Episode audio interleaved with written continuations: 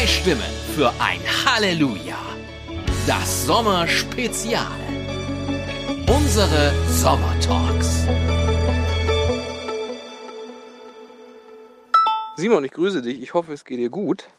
Wir quatschen mal weiter in unseren lustigen, launigen äh, Sommertalks. Machen wir einen Podcast draus. Äh, dieses Mal geht es um folgende Schlagzeile. Vatikanische Kirche. Nee, ist Quatsch. Die Schlagzeile. die Vatikanische Kirche ist auch geil. Was für eine Kirche ist das?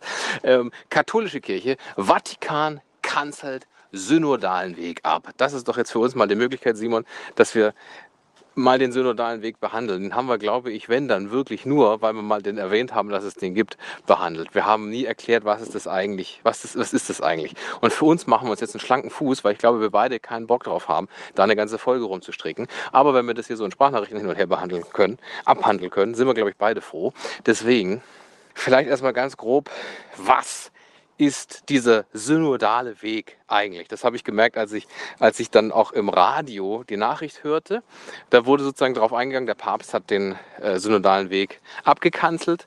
Was genau das bedeutet, darauf gehen wir gleich ein. Aber es wurde auch im Radio überhaupt nicht mehr erklärt, was der synodale Weg eigentlich ist. Und da dachte ich mir, naja gut, wenn du nicht weißt, was der synodale Weg ist, ist dir auch diese Nachricht wurscht.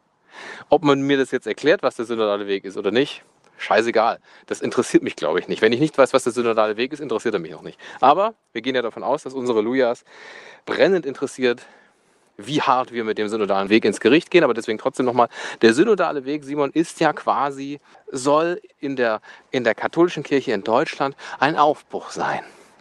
Oder habe ich, hab ich das richtig gesagt, Simon? Synodaler Weg sagt mir nichts. Kenne ich nicht. Ich kenne nur den synodalen Irrweg.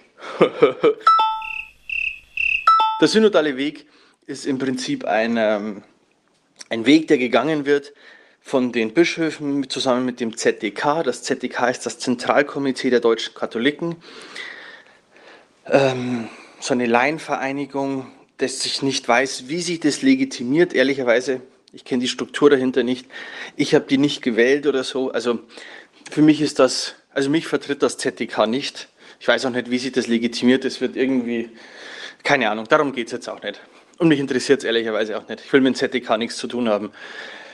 Genau, Bischöfe und ZDK machen das gemeinsam. Und äh, das ist eben ein Ergebnis dieser synodale Weg aus der MHG-Studie. Das ist eine Studie, die hat im kompletten deutschen Sprachraum den Missbrauch in der katholischen Kirche untersucht. Die kam 2018, wurde die veröffentlicht.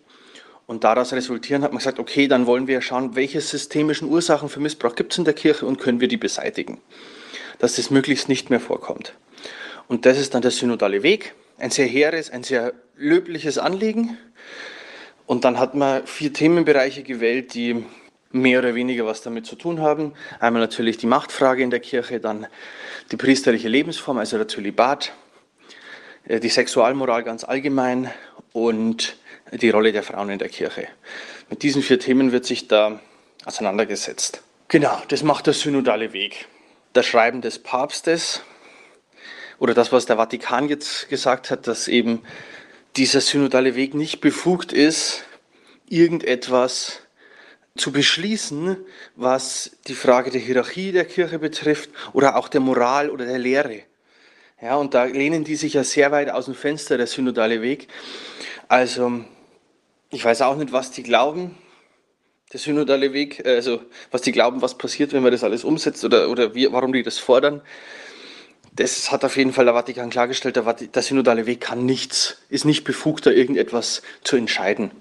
Ja, das haben natürlich unsere beiden Präsidenten oder Vorsitzenden dieses synodalen Wegs, ähm, Bischof Betzing und ähm, die Präsidentin des ZDK, deren Namen mir jetzt entfallen ist, ähm, gesagt, ja, sie sind irritiert und die hätten da andere Mittel und Wege der Kommunikation äh, erwartet und nicht einfach so ein Ding. Ehrlicherweise muss man sagen, dass ich das ziemlich heuchlerisch finde von den beiden, zumindest aber von seiner Exzellenz Monsignore Betzing.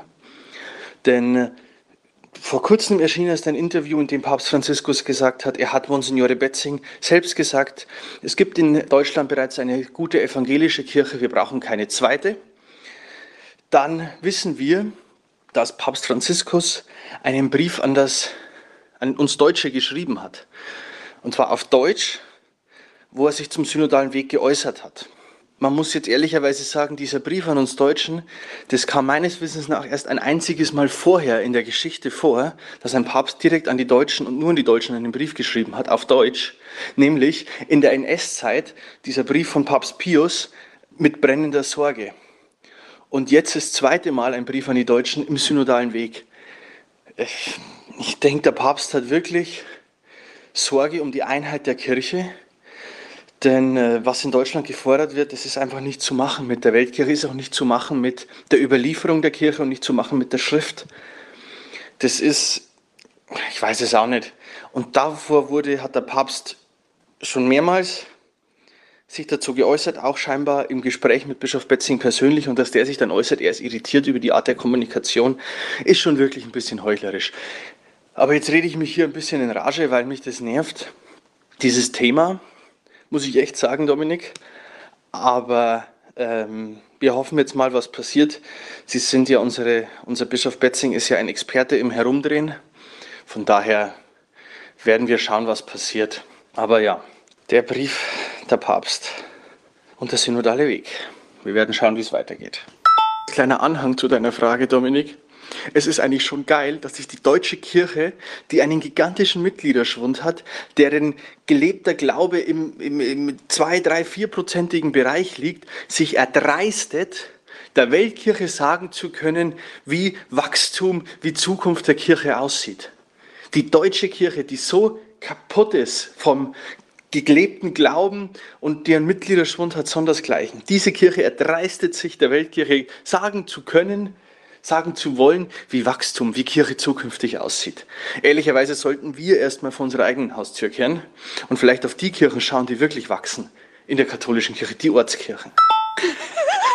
Simon, da ist, man merkt, es ist dir ein Anliegen. Man merkt, du kämpfst wirklich für diese unsere Kirche. Also da bist du wirklich sehr authentisch, Simon. Das muss man ganz ehrlich dazu sagen. Ansonsten natürlich vollführst du hier, vollführst du hier einen Roundhouse-Kick, bei dem du allen die, die Leuchter äh, äh von der Krone zimmerst dem synodalen Weg natürlich im Allgemeinen. Bischof Betzing kriegt auch sein Fett weg.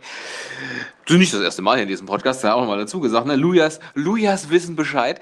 Ähm, dem ZDK, also nicht schlecht. Nicht, nicht schlecht. Das sind auch Sätze für die Ewigkeit drin, nämlich der Papst hat nur zweimal in der Geschichte den Deutschen geschrieben.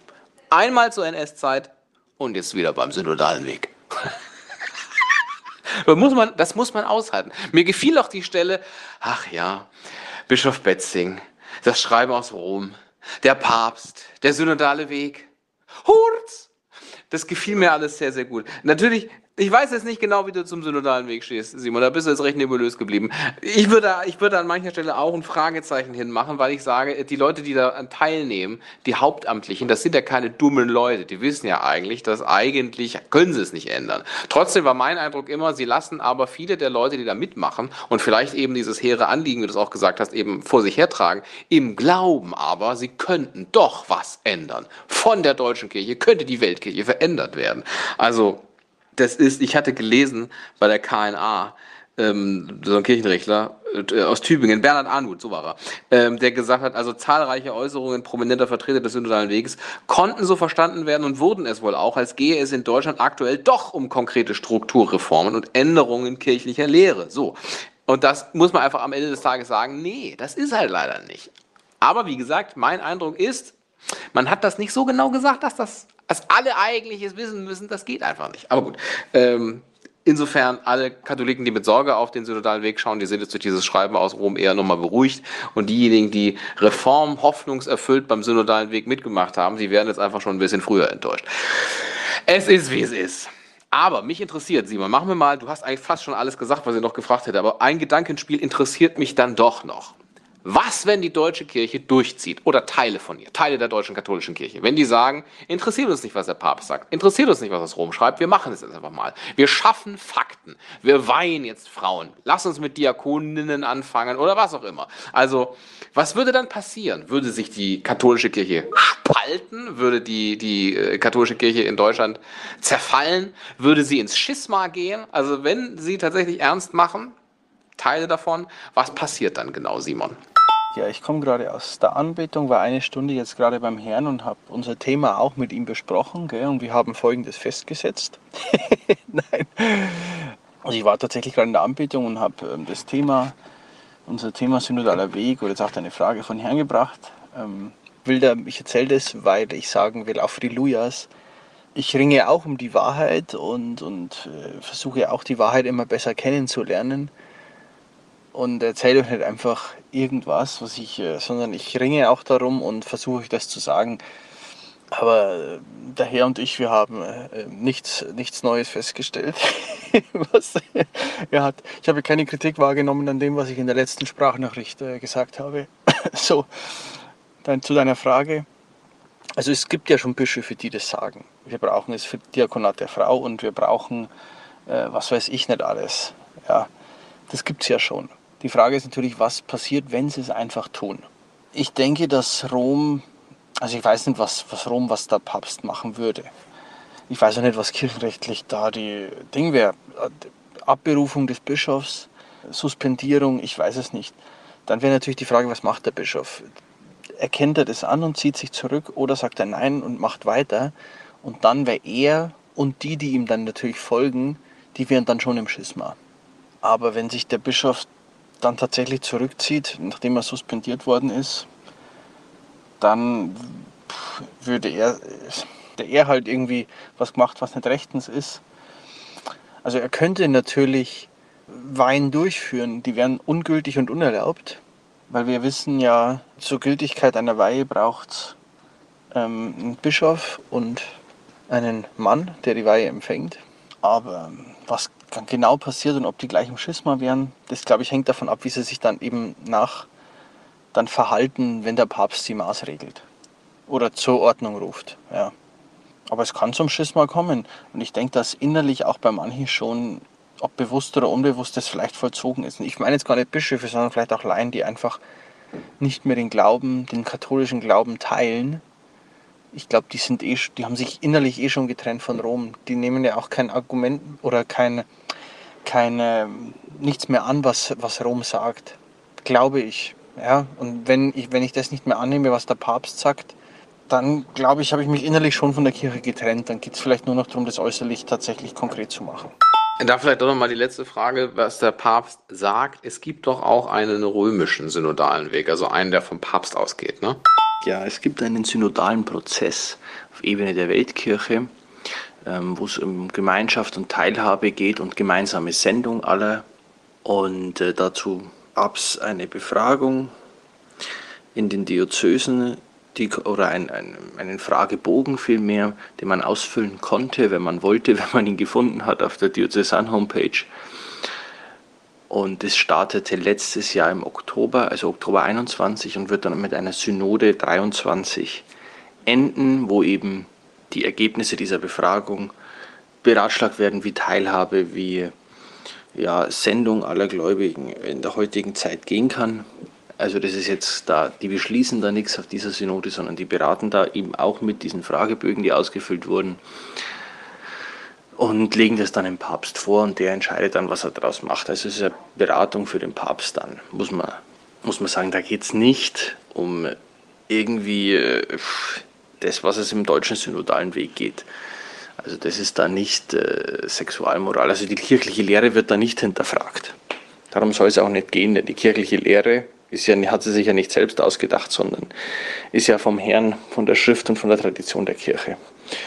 Ja, ich denke, das war's zum synodalen Weg, hoffe ich jetzt. Wir wollen uns jetzt neuen positiven Themen wieder zuwenden, wie die eigentlichen wichtigen, nämlich wie können wir den Glauben authentisch leben und so den Glauben weitergeben und nicht irgendwelche Theorien und Moralvorstellungen. Ja, in diesem Sinne war das doch ein schönes Schlusswort, Simon, auch für so diesen privaten äh, Talk, äh, den wir jetzt hier aufgezeichnet hatten, weil so verabschiedest du mich ja auch in neun von zehn Fällen, dass du sagst, Dominik, ich möchte hier nicht über irgendwelche Theorien äh, sprechen oder über deine Mor wie weirden Moralvorstellungen, sondern darüber, wie wir den Glauben authentisch äh, weitergeben können. In diesem Sinne, einen schönen Sonntag. Amen. Zwei Stimmen für ein Halleluja. Das Sommerspezial. Unsere Sommertalks. Ja, der Bums wird passen.